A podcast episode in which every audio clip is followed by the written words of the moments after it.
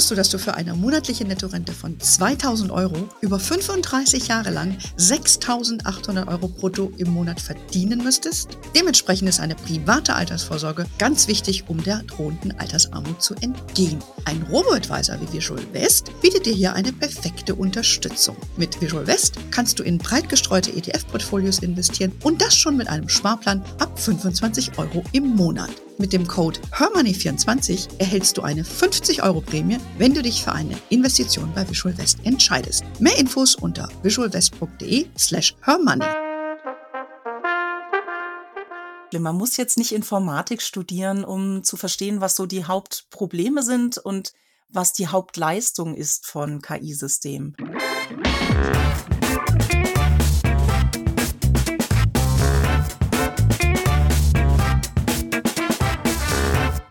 Begrüße euch super herzlich zum Her Money Talk, dem Geld- und Karriere-Podcast für Frauen. Die Aufmerksamkeit rund um künstliche Intelligenz ist ungebrochen. Immer häufiger wird KI genutzt von Firmen. Wir merken das, indem wir Bescheide oder Auskünfte erhalten, die von Maschinen vorbereitet wurden und dann auch nicht immer so sind, wie wir dann diese Entscheidungen gerne hätten. Das trifft die Kreditwürdigkeit, Übersetzungen, Diskriminierungen und Fehlurteile sind auch nicht unüblich. Es ist also ein breites Feld und genau dem wollen wir uns heute mal widmen, indem wir einen Blick hinter die Kulissen von KI werfen. Wie so eine Maschine Entscheidungen fällt, ob man sich darauf verlassen kann, ganz große Frage, und ob sich diese Entscheidungen überhaupt begründen lassen. All das habe ich gelernt Nämlich habe ich ein fantastisches Buch gelesen und ich freue mich sehr, dass du heute hier bist. Äh, nämlich das Buch ist äh, von äh, Professor Dr. Katharina Zweig. Sie ist, äh, hat Biochemie und Bioinformatik studiert, ein Thema, das ich für mich überhaupt nie mir vorstellen könnte. Seit 2012 äh, ist sie Informatikprofessorin an der Rheinland-Pfälzischen Technischen Universität in Kaiserslautern. Sie gilt als eine der renommiertesten KI-Expertinnen hier bei uns in Deutschland. Sie ist selbstredend Spiegel-Bestseller-Autorin und ihr neuestes Buch, das ist, was ich gelesen habe, ist Die KI war's. Erstmal geiler Titel. Und darüber schreibt sie über die Tücken der künstlichen Intelligenz. Und da gibt es so einige. Eine ganz große Leseempfehlung erstmal von mir und ein ganz großes Hallo und herzlich willkommen im Her Money Talk, liebe Nina. Ja, vielen herzlichen Dank für die Einladung. Ich freue mich sehr. Da. Ja, ich auch, weil du bist eine sehr beschäftigte Frau. Als wir das, äh, wenn wir das, wir zeichnen das heute auf, habe ich heute Morgen schon beim Frühstück äh, gelesen, was im Handelsblatt über dich stand, habe ich mir gedacht, wow, war ich ganz nervös, ob diese Frau dann noch zu mir kommt. Von daher freue ich mich sehr, dass du da bist. Äh, du hast ja einen neuen Studiengang auch ins Leben gerufen, der nennt sich Sozioinformatik. Was muss man denn darunter überhaupt verstehen? Ja, wir versuchen rauszukriegen, wie Software Gesellschaft verändert. Und das mache ich immer am liebsten an einem, an einem kleinen Beispiel. 2016 haben sich zum Beispiel arbeitslose mazedonische Jugendliche in den amerikanischen Präsidentschaftswahlkampf eingemischt. Hä? Wie konnte das passieren? Arbeitslosigkeit total hoch. Die Jugendlichen haben aber gemerkt, dass man mit äh, Facebook-Anzeigen ziemlich viel Geld verdienen kann, bis zu 10.000 Dollar im Monat, und haben sich jetzt gefragt, wie kriegen wir Traffic auf unsere Webseiten? Und dann haben sie gedacht, na ja, Wahlkampf ist ja gerade, jetzt gucken wir mal, ob wenn wir skandalisieren Texte zu Clinton oder zu Trump, ob wir dann viel Traffic bekommen, haben ein A-B-Testing gemacht, also so ein kontrolliertes Experiment, haben festgestellt, dass sie lieber gegen Frau äh, Clinton schießen als gegen Trump, weil dann mehr Traffic kommt und haben damit tatsächlich richtig viel Geld gemacht. Und das finden wir im Studiengang Sozioinformatik total spannend. Ein wahrscheinlich ja politisch neutraler Werbeverteilungsalgorithmus, politisch neutrale Jugendliche, denen das eigentlich wurscht war, wer mm. da drüben gewinnt. Und zusammen mit der Psyche der Nutzerinnen und Nutzer, in diesem Fall der Wähler von äh, Trump, hat sich dann eben ergeben, dass sich eine Gruppe von mazedonischen Jugendlichen auf die Seite von Trump im Wahlkampf gestellt hat. Und das finden wir spannend, das wollen wir modellieren, das wollen wir analysieren, im Zweifelsfall vorhersagen können, damit man die Software besser gestalten kann, damit solche Effekte dann eben nicht äh, auftreten. Krass, da muss man mhm. erstmal drauf kommen dass natürlich diese Wahlen äh, nicht ganz so glatt gelaufen sind und übrigens natürlich auch viele andere nicht. Aufgrund der ganzen neuen Dynamiken. Da können wir, glaube ich, noch mal einen eigenen Podcast zu machen. äh, und da rege ich mich jetzt gefühlt schon wieder auf. Und das, das lasse ich jetzt, ja, weil wir wollen einfach über dieses äh, KI-Thema sprechen. Aber man sieht eben, wie wichtig deine Arbeit ist und dass man da genau hinguckt und auch Neues neue Forschungsfelder eben aufmacht, weil es ist so ein weiter so ist eben nicht. Ne? Und äh, von daher finde ich das hervorragend. Wie viele Männer und Frauen sind denn in deinem Studienlehrgang? Gibt es da eine Parität oder ist das ungleich verteilt? Also leider sind ja so wenig Frauen in der Informatik und das ist wirklich schade, weil es so ein wunderbares Feld ist und weil man eben mit Informatik Gesellschaft auch gestalten kann. Und ich glaube, das ist den meisten Frauen gar nicht so bewusst. Das heißt, wir rühmen uns, dass in der Sozioinformatik doppelt so viele Frauen sind wie in der Informatik, aber damit sind wir immer noch nur bei 20 Prozent. Also, liebe Frauen, äh, nehmt euch ein Herz und kommt zu uns nach Kaiserslautern für die Sozioinformatik. Das ist ein Aufruf. Wir geben den gerne weiter. Ich habe ja sehr, sehr viele Hörerinnen und die sind ja auch viele sehr beruflich sehr engagiert und vielleicht die ein oder andere, die sich noch neu orientieren will. Und dann haben wir jetzt hier eine, hast du jetzt eine Chance, noch ein paar nach Kaiserslautern zu locken. Ähm, dein Buch beschreibt ja, wie KI funktioniert. Das fand ich äh, vor allen Dingen sehr spannend und warum nicht alle Ergebnisse erklärbar sind. Das fand ich erschreckend. Mhm. ähm, weil ich ja davon einfach naiverweise ausgegangen bin. Ne? Da gibst du was rein, da wird irgendwas kalkuliert und spuckt was aus und fertig. Und dann kannst du wieder hinterher reingucken und sehen, wie das zustande gekommen ist. Du erklärst aber, dass es nicht so ist. Und ähm, was ich auch äh, spannend fand für jemand, die in Mathe immer geglänzt hat, in Anführungszeichen mit einer Vier, äh, du erklärst da mal grundlegende Mathematik und ich habe es nicht weggelegt. Also ich habe es gelesen, ich habe es sogar halbwegs verstanden.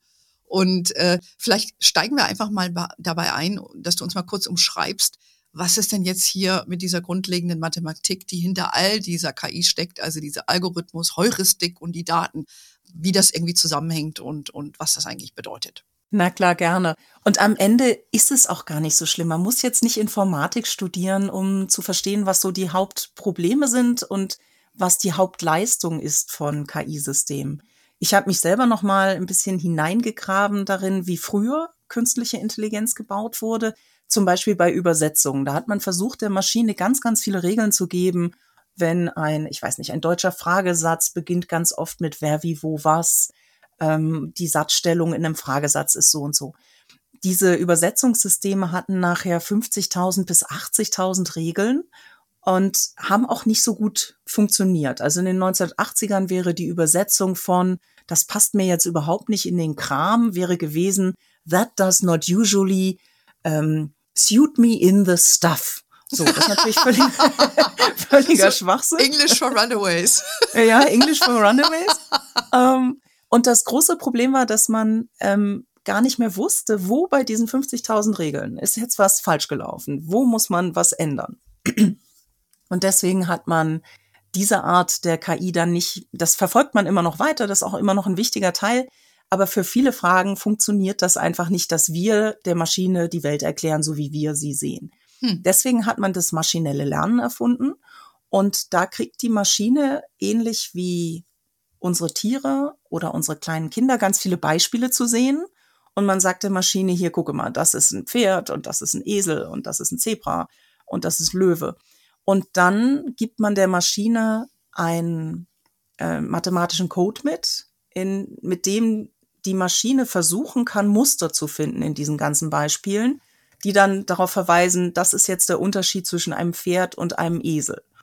Und dann hofft man natürlich, dass die Maschine so etwas sieht wie die Ohrenform ist anders, der Schwanz ist anders, Pferde sind normalerweise größer, die haben eine andere Form. Mhm. Das Problem ist aber, dass die Maschinen manchmal auch Muster spüren, die eigentlich gar nicht relevant sind.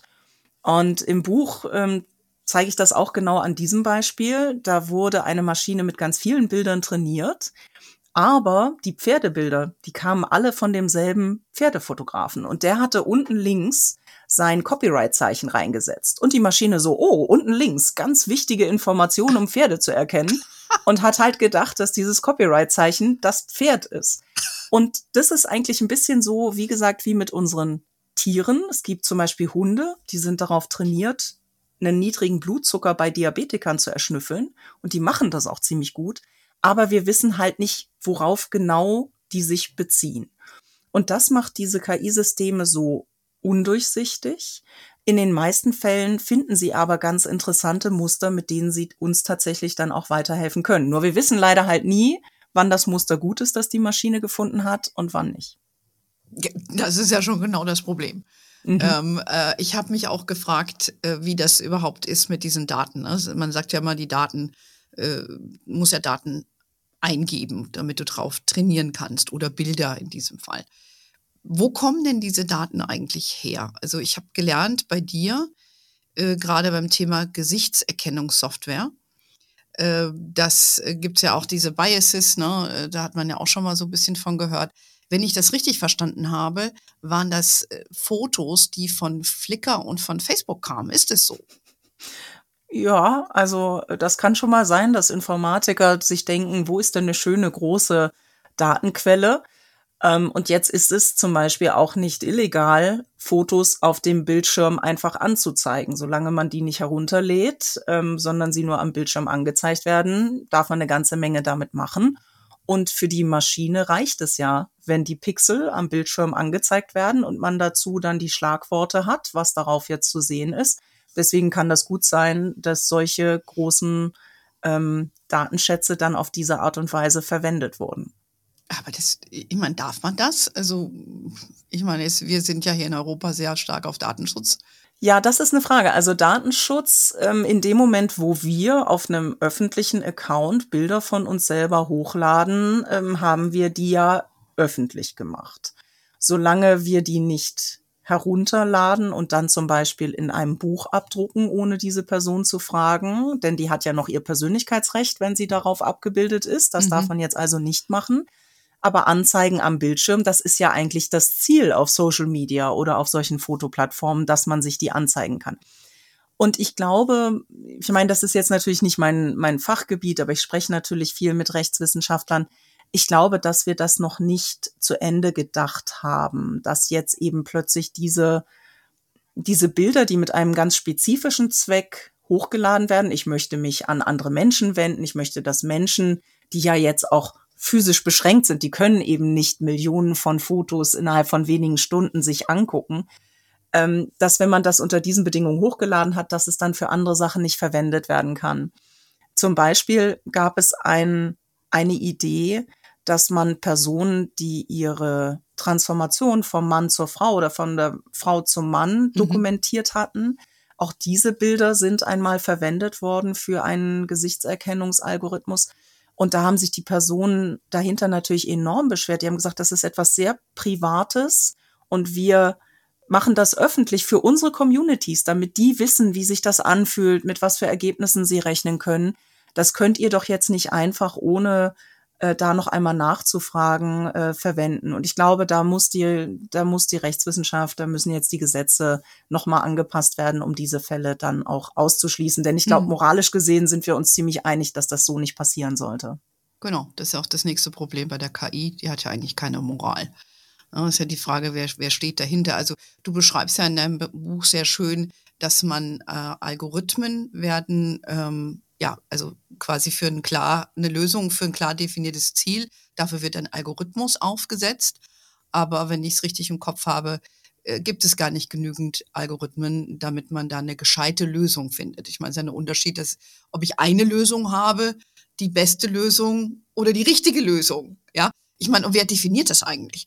Also vielleicht kannst du dazu ein bisschen mal was sagen, weil das fand ich sehr spannend, weil es ist so viel Spekulation eigentlich in diesen mhm. ganzen Algorithmen, sage ich jetzt mal, auch wenn sie mhm. keine sind. Wie, wie, wie geht das genau und wie, wie könnte man das vielleicht ändern oder, oder ja, was, was betrifft, wie betrifft uns das auch in unserem Alltag? Du beschreibst ja auch sehr schön das Thema der Kreditwürdigkeit, wie man das ermitteln kann. Vielleicht kannst du es anhand dem Beispiel mal für alle, die hier heute zuhören, ein bisschen ähm, plastisch darstellen. Genau, und wir fangen, wir fangen erstmal an bei Reisevorbereitung, weil ähm, ein Algorithmus, den ihr alle kennt, alle Hörerinnen äh, und Hörer, ist der Navigationsalgorithmus. Ich möchte von Kiel nach München und mhm. dann kann man tatsächlich der Maschine sagen, ich möchte den allerkürzesten Weg, streckenmäßig. Und die Maschine kann mathematisch bewiesen den kürzesten Weg zwischen zwei beliebigen Orten auf der Welt berechnen und man weiß dann ganz genau, das ist der kürzeste Weg. So und interessanterweise gibt es informatische Probleme, für die wir bisher keine Algorithmen gefunden haben. Also das heißt, es gibt nichts, was uns die, die beste Lösung geben kann.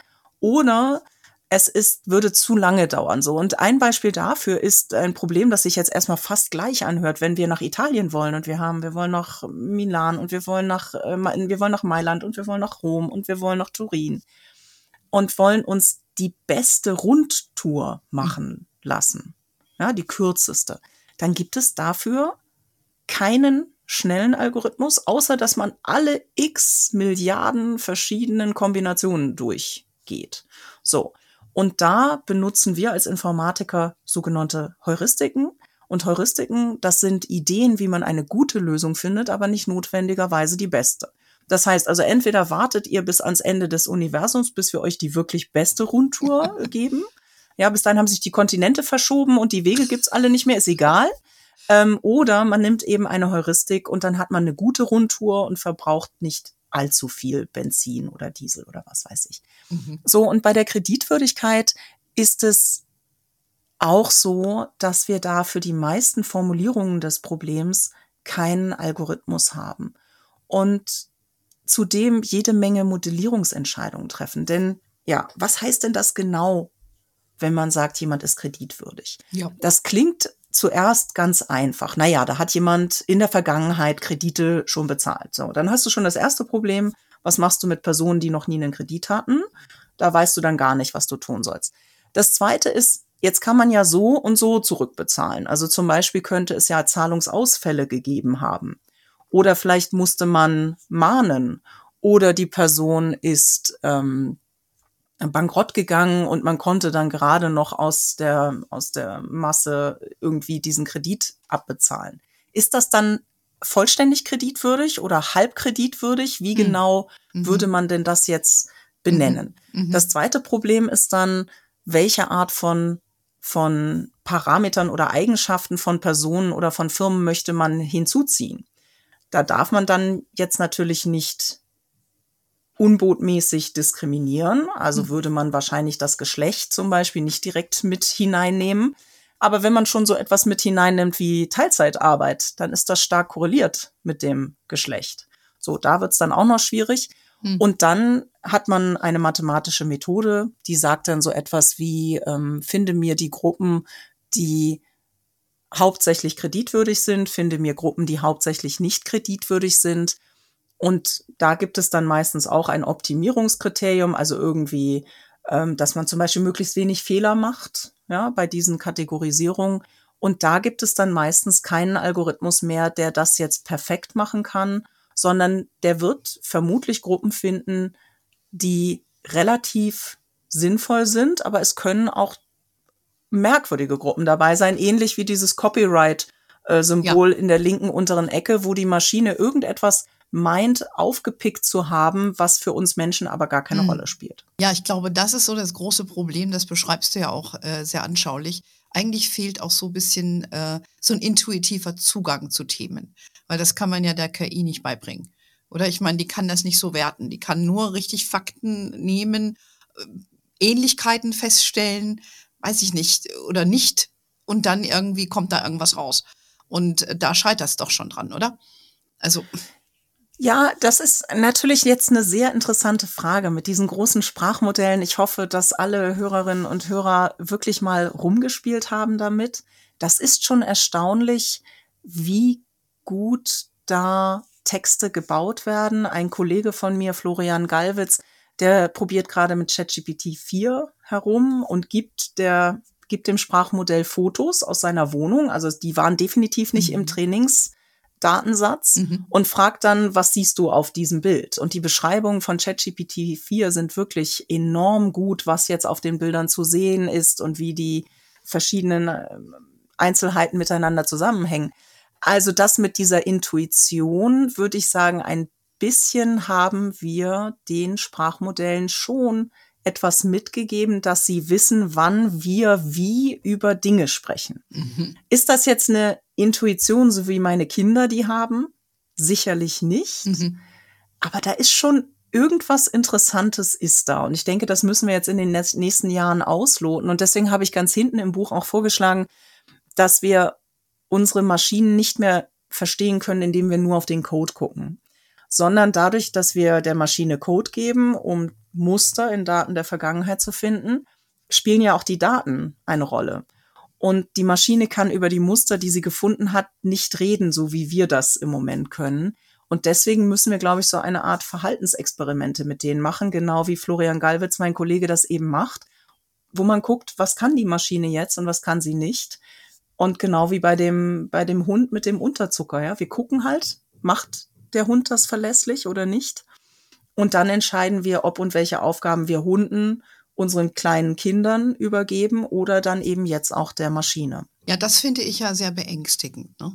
Also das hattest du ja sehr anschaulich beschrieben, wie der Prozess der Entscheidungsfindung, wie schwer der nachzuvollziehbar ist mhm. hinterher, weil du nennst es, ich habe es extra aufgeschrieben, ein emergentes Phänomen. Mhm. Habe ich richtig gesagt? Ähm, das heißt, man kann nicht verstehen, wenn man die einzelnen Zutaten anschaut, also wird Daten reingegeben, Algorithmus drauf geklatscht oder was ist immer, Heuristik, jetzt mal einfach platt gesprochen. Mhm. Äh, und dann kommt irgendwas bei raus und hinterher weiß man aber gar nicht mehr, wie es zu dieser Entscheidung gekommen ist. Und das sehe ich auch rechtlich Problematik an. Ich meine, wenn wir über Dinge reden, wie zum Beispiel eingangs beschrieben, äh, deine Kreditwürdigkeit zu ermitteln. Da kommt dann irgendwas bei raus. Das Unternehmen muss dir doch irgendwie sagen können, worauf sie das basiert. Ja, und jetzt muss man zwei Seiten da sehen. Also tatsächlich rein rechtlich gesehen haben wir da ein Auskunftsrecht ähm, über die Datenschutzgrundverordnung. Das haben jetzt auch verschiedene Gerichtsurteile verstärkt, dieses Recht. Also wir haben auch ein Recht zu verstehen, wie zum Beispiel der Schufa-Score funktioniert. Da gab es mhm. jetzt gerade ein Gerichtsurteil. Ähm, also ich glaube, das wird noch spannend sein, die nächsten, die nächsten Jahre. Und auf der anderen Seite müssen wir natürlich auch sagen, dass wir als Menschen auch nicht immer wissen, wie wir zu unseren Entscheidungen kommen, dass mhm. wir nicht immer wissen, wie der andere zu seiner Entscheidung kommt. Aber der Unterschied ist das folgende. Wir haben eben Sprache als Kommunikationsmittel. Wenn es um wichtige Entscheidungen geht, dann bilden wir Menschen aus, so dass sie dieselben Prozesse durchlaufen, so dass sie diese Prozesse dann auch möglichst anwenden, so dass sie ein Erfahrungswissen von älteren Personen in mhm. demselben Geschäft bekommen. Und wir als Menschen können eben begründen. Und deswegen sage ich in dem Buch, dass wenn es um Entscheidungen geht, die das Leben eines Menschen nachhaltig verändern können, wie zum Beispiel Noten, Gerichtsurteile, die, die Möglichkeit, ein Jobinterview zu machen oder eingestellt zu werden, einen Kredit zu bekommen oder nicht, dann fehlen uns genau diese Dinge. Wir wissen nicht genau, wie die Maschine ausgebildet wurde. Die Maschine folgt nicht unseren Prozessen, die wir seit Jahrzehnten oder vielleicht sogar seit Jahrhunderten ausgebildet haben, um solche Entscheidungen möglichst gut zu treffen.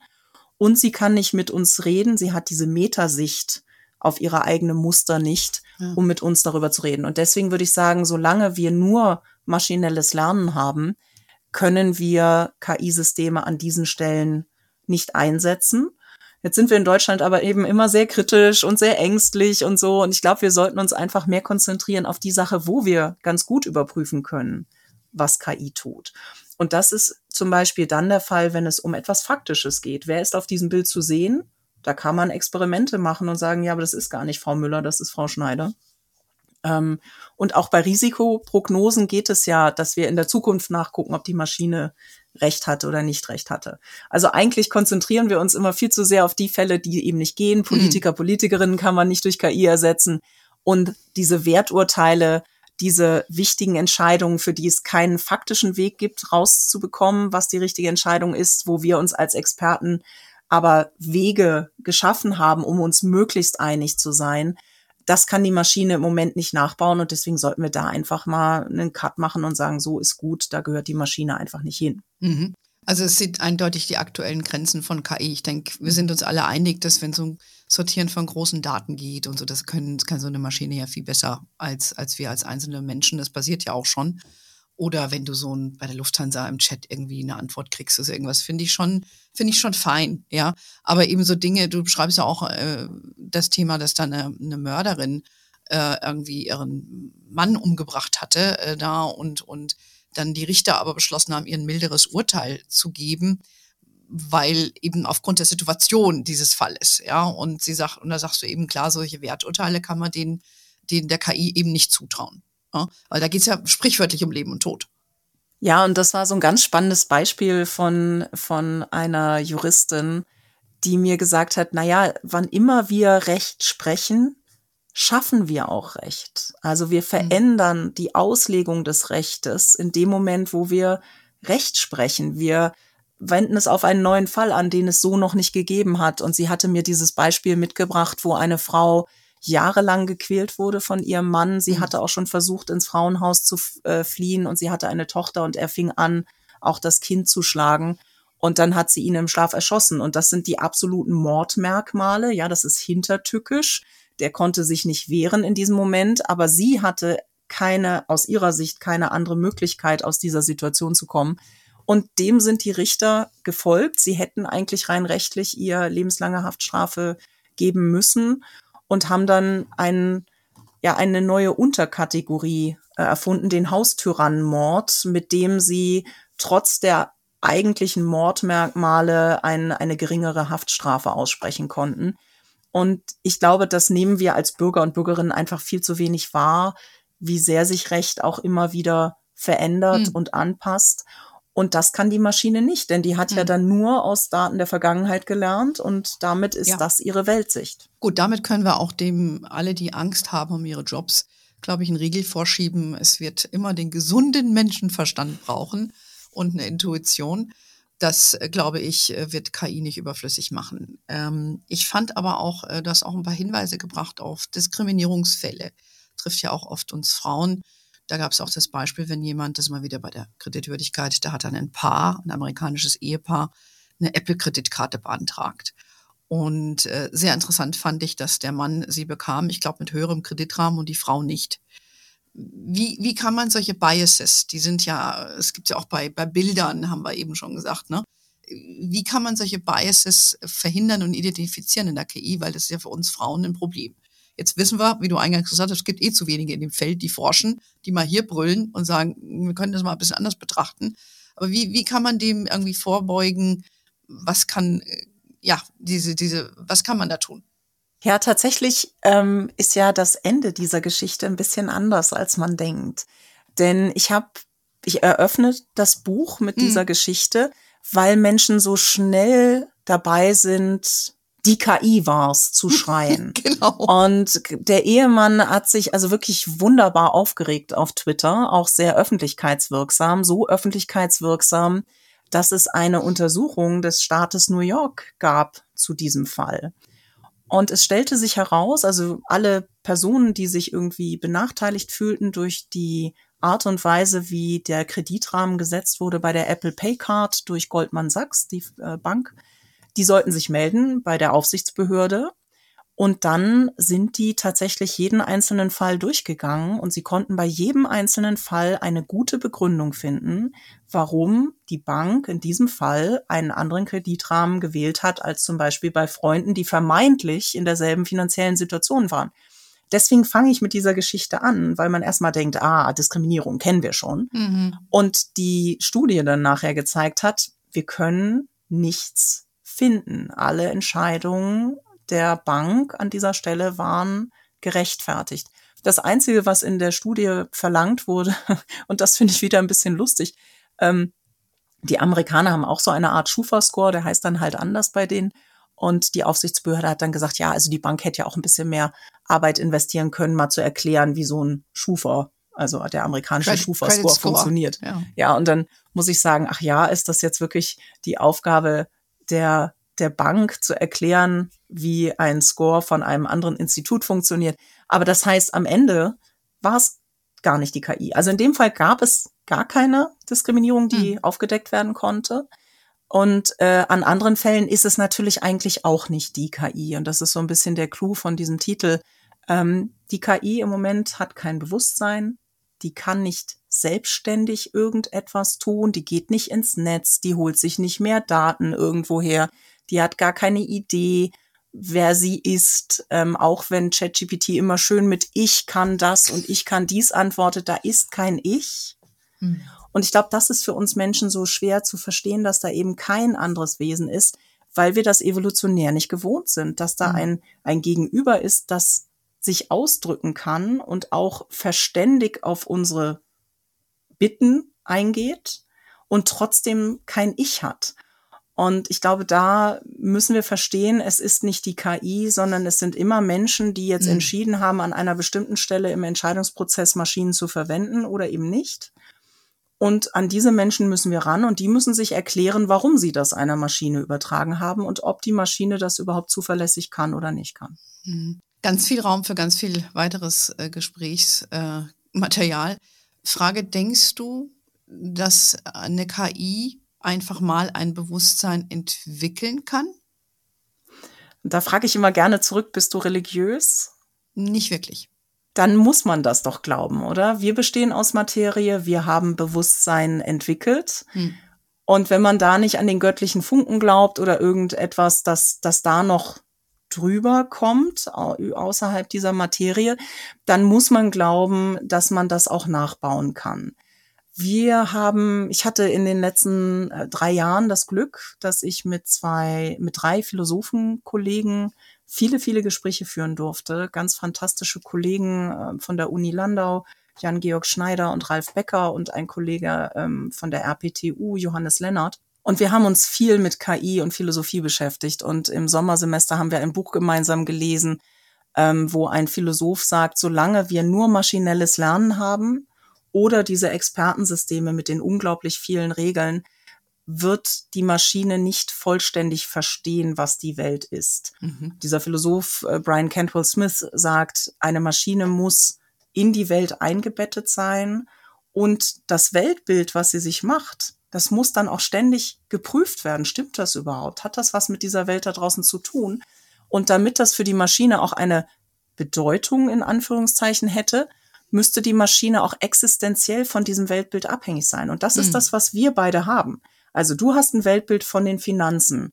Ähm, du hast ein Weltbild, in welche Aktien du investieren solltest und in welche nicht. Und wenn dein Weltbild nicht stimmt, dann siehst du das ganz schnell auf deinem Konto. Du hängst existenziell von deinem Weltbild ab. Und das ist bei den Maschinen im Moment nicht so. Und solange sie das nicht haben, so seine Argumentation, ähm, werden sie auch nicht vollständig verstehen, was die Welt mhm. ist. Und ich finde, also ich finde, das mhm. klang eigentlich ganz, ganz logisch. Mhm. Hört sich spannend an. Ähm, für mich tun sich da natürlich ganz andere Ängste und Befürchtungen auf, weil wenn man mal guckt, was hier in Deutschland oder in Europa in KI investiert wird in die Forschung, das weißt du natürlich tausendmal besser als ich, im Vergleich zu China, ja, oder ähm, Regime, die überhaupt kein Bewusstsein haben, so wie wir.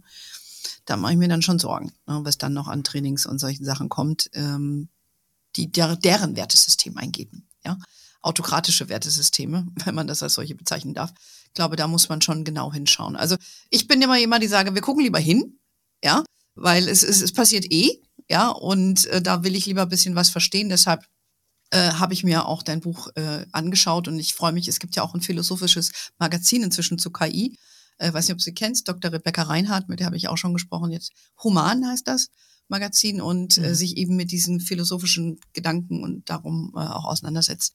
Ähm, liebe äh, Nina, ich habe eine letzte Frage an dich. Ähm, und zwar hast du es eben schon ein bisschen gesagt, Thema Geld. Das treibt uns Frauen ja hier um. Wir sind ja ein Podcast für Frauen und für Geld. Wie hält es, wie hältst es du denn mit dem Geld? Ja, das wollte ich auch gerade eben schon sagen. Ähm, ich glaube, wir müssen uns jetzt einmischen. Wir müssen hm als Frauen unsere Perspektive auf die KI wirklich ausbauen. Und ich habe es vorhin schon erzählt, ich habe natürlich auch in der Pandemie, wie ihr alle, angefangen, mich mit Aktien zu beschäftigen. Irgendwie hatten wir alle so viel Zeit und mussten irgendwie mal Dinge tun und so. Und ich habe es jetzt zwei Jahre lang nicht geschafft, dieses blöde Aktiendepot zu eröffnen, so wie es wahrscheinlich ganz vielen anderen Frauen geht. Ich weiß auch nicht warum. Ja, man sollte doch meinen, ich habe keine Angst vor Zahlen, aber es ist so eine wichtige Entscheidung und ach du liebe Güte. Und ähm, ich glaube, dass es eben bei KI auch so ist. KI-Systeme werden an unsere Arbeitsplätze kommen, sie werden in die Schule unserer Kinder kommen, der Staat wird KI-Systeme einsetzen und da braucht es eine informierte Gesellschaft. Und es darf nicht sein, dass 50 Prozent dieser Gesellschaft sich nicht trauen, sich zu diesen Themen zu äußern, selbst wenn sie ein schlechtes Bauchgefühl haben, weil wahrscheinlich drückt euch euer Bauchgefühl nicht Aber man meldet sich so ungerne, wenn man dann nur dieses Bauchgefühl hm. hat. Und das gilt, glaube ich, gerade insbesondere für uns Frauen.